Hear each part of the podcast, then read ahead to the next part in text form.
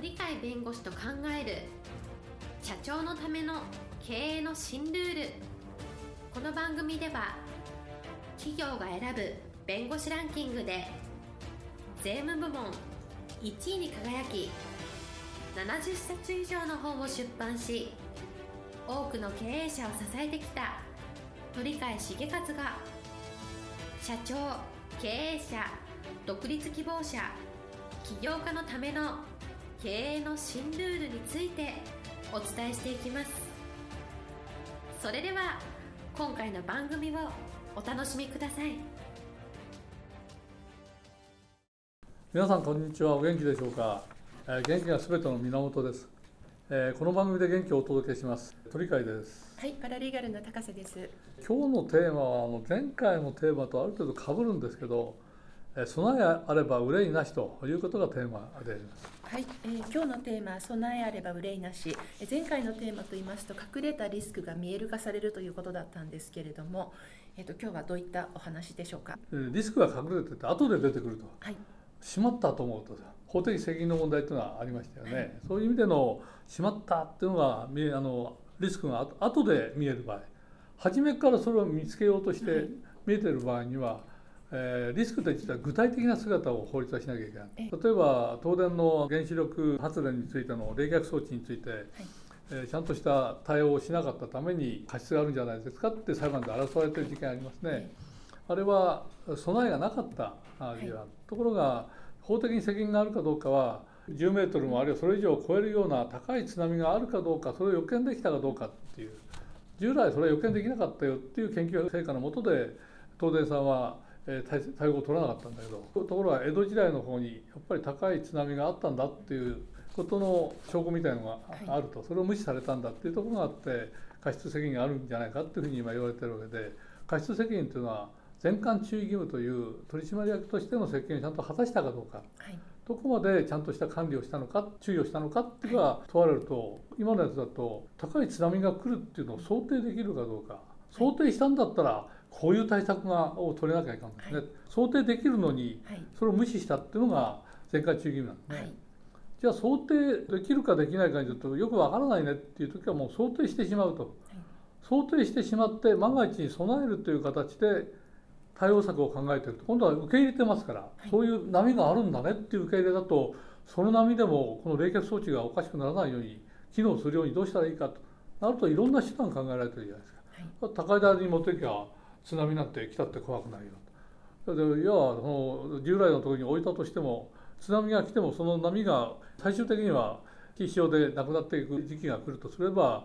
えそこまでなんかで囲って水浸しにならないようにすればいいよといろんないろんな対策が立ったということがありますよね。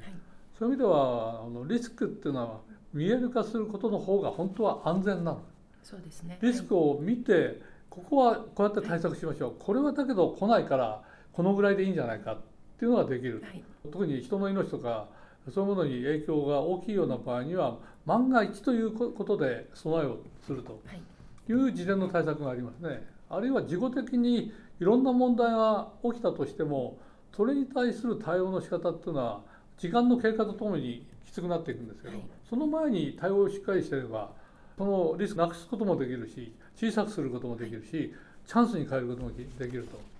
つまりリスクっていうのを受け入れることから始めると、はい。い、ろんな対応策が出る、はい。適用策と言ってもいいのかもしれないけど、はい、ところがリスクを取らないって、つまりリスクが見えないって取らないんですから、取れないんですから。はい、だからり見えないと一番悪いんで、ね。見える化しておいて、それをどうやるかっていう、最終的にはこれを見える化したけど、これは怖くないねって言うんだったら、それ、場合によってはこれは怖いけど、保険でやりましょうとか、これは怖いけど、相手方と信頼関係で何とかしましょうとか、契約の条項で何とかしましょうとか、さまざまなやり方が出てくるので、はい、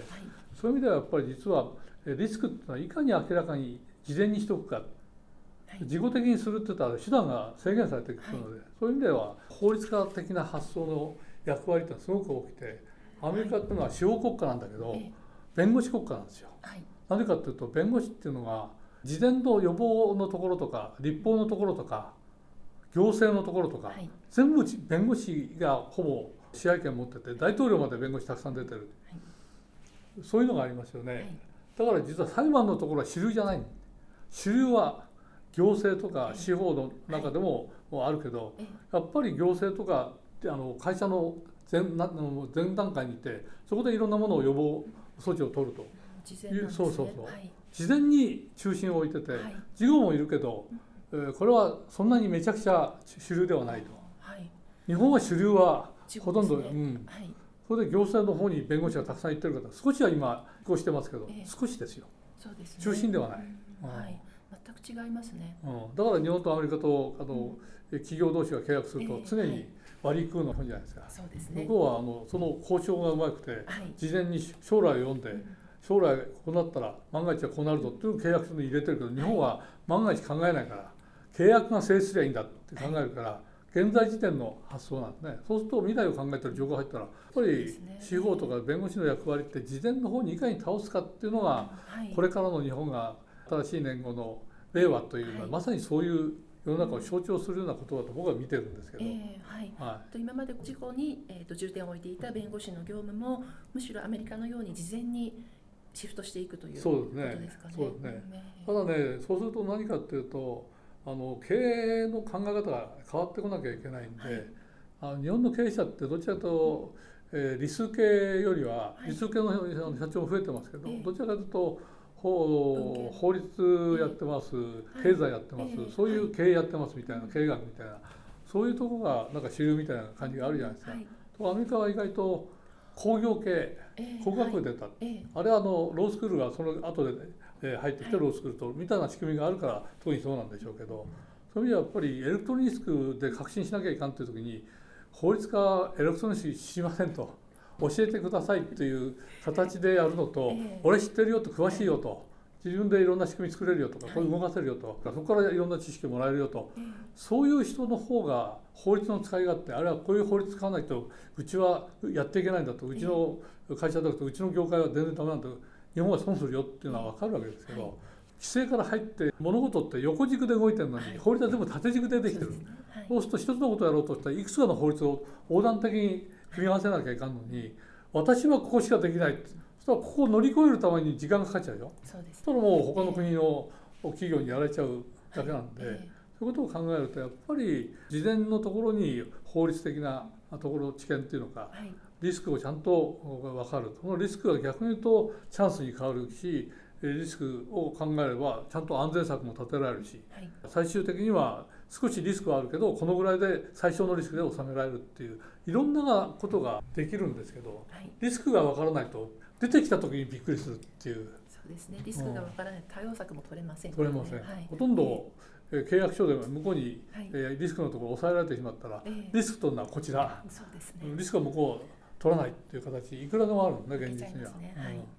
そういうことからするとやっぱり考え方の考え方の価値はどっちにあるかっていうとやっぱり戦略的には前もって備えをしていく方が有利に決まっとるんで法律は有利に先に決めてしまえば先手必勝、はい、そういう形になっちゃうので、はい、いかに法律に親しんで法律を味方にするかとい。う形で法律的な意味でのリスクを含めた意味でのコンサル、はい、したがって弁護士は必ず入れた形のコンサルっていうのをあるいは弁護士がコンサルタント的な要素を勉強していくと。だから十分に勉強できないばあのコンサルで優秀な人たちを、えー、巻き込んで、はい、そこで問題のない、えー、形にして仕組みを作ると、はい、まあ、協力関係で両方ともちゃんと栄えるというような形をやっぱり考えていくべきじゃないかなと思いますね。はい、リスクっていうのはやっぱ隠れるより表に出した方が絶対あの万が一に備えられますよというふうに、はい、そう思いますね。はい。はい、えー、今日のテーマは備えあれば憂いなしでした。今日も一日元気に過ごしましょう。はい、ありがとうございます。本日の番組はいかがでしたか？この番組は毎週月曜日7時に配信いたしますそれでは次回の配信を楽しみにお待ちください。